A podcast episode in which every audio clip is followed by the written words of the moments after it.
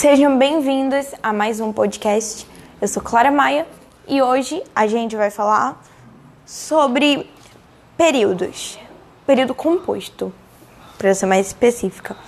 Vamos falar sobre período composto, orações coordenadas, subordinadas e um foco especial nas orações subordinadas substantivas. Vamos começar? Antes de tudo, é, período composto é um período é um período em que há mais de uma oração. E o que é um período? O período é uma frase até o ponto, certo? Até um ponto. Se tiver vírgula, você continua esse período. É mais ou menos isso. E conjunções. As conjunções, elas formam uma classe uma classe de palavras responsável por conectar termos de mesma, mesmo valor sintático ou orações. Conjunções podem ser de dois tipos: coordenativas ou subordinativas. As coordenativas, elas têm elas ligam termos ou orações de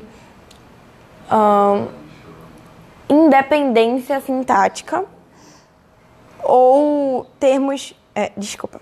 Elas, elas unem orações independentes sintaticamente ou termos de mesmo valor sintático. E as subordinativas são quando unem é, orações de é, dependência sintática.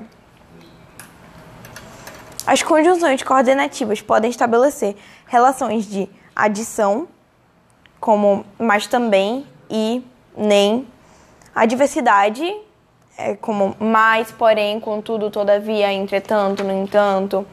Alternância, ou, ou, ora, ora, quer, quer, seja, seja. Conclusão, logo, portanto, por isso e pois. No caso, pois, aí tem que vir depois do verbo da segunda oração. Explicação, um, por que que e pois. O pois tem que vir antes do verbo. E Agora vamos falar do, do, período composto em si. Esse período composto ele pode ser composto por coordenação ou subordinação. O período composto por coordenação possui as orações é, independentes sintaticamente. Por exemplo, Mariana é sincera, logo não mente. Mariana é sincera, é, Mariana é o sujeito, é é o verbo de ligação, sincera é o predicativo do sujeito. Logo, essa frase ela está completa. Ela está independente da segunda frase. Da segunda frase. Logo, não mente. Logo é, logo é a conjunção, no caso, conjunção coordenativa de é, conclusão. E não é um adjunto adverbial. E mente é o verbo intransitivo da segunda oração. Portanto, as duas orações são independentes sintaticamente. A oração que não possui conjunção é chamada de oração coordenada assindética. E a que possui conjunção é chamada de oração coordenada sindética. Certo? O, e o período composto por subordinação? Bem, quando as orações presentes no período composto possuem. Quando as orações presentes no período composto possuem uma dependência uma dependência sintática, chamamos elas de orações subordinadas. Sendo assim, haverá a oração principal e a subordinada, certo? A oração subordinada pode exercer uma função sintática comum a substantivo, advérbio ou adjetivo. Substantivo é quando exerce uma função, é, uma função de sujeito, objeto direto, objeto indireto, composto. É, aposto, complemento nominal e predicativo em relação à oração principal. De advérbio, quando atribui uma circunstância à oração principal. E de adjetivo, quando caracteriza um termo da oração principal. A oração, oração subordinada substantiva. As orações subordinadas substantivas são conectadas às orações principais, geralmente pelas conjunções integrantes que e se.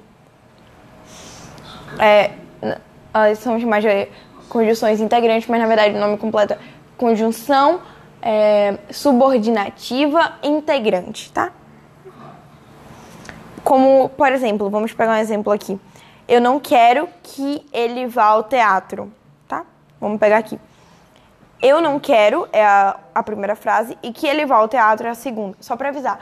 Não precisa ser necessariamente nessa ordem. A oração subordinada pode vir antes, tá? Mas aqui, eu não quero. Essa é a frase, essa é a oração principal. A segunda, que tem o que, ela é a oração subordinada. E vamos lá. Eu não quero. Eu é o sujeito, não adjunta adverbial.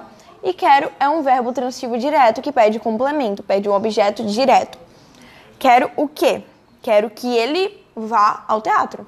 Então, que ele vá ao teatro é o objeto direto. Portanto, essa segunda frase ela é dependente da primeira. Ela só existe porque a primeira pede um complemento. Tá? E o que é a condição integrante? Condição subordinativa integrante. É, e é, tem o valor sintático de objeto direto, mas na verdade essas orações elas são chamadas de quando ela tem valor sinta... Quando ela tem função sintática de sujeito, é chamada de subjetiva. Quando tem função sintática de objeto direto, é chamada de oração subordinada objetiva direta. De objeto indireto, oração subordinada objetiva indireta.